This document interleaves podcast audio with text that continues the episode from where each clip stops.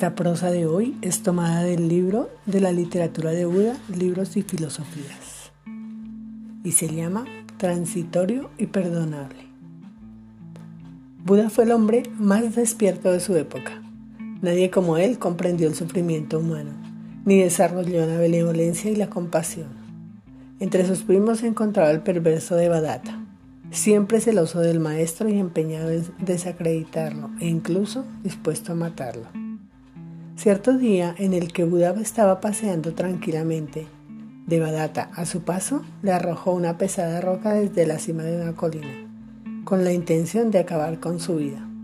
Sin embargo, la roca solo cayó al lado de Buda y Devadatta no pudo conseguir su objetivo.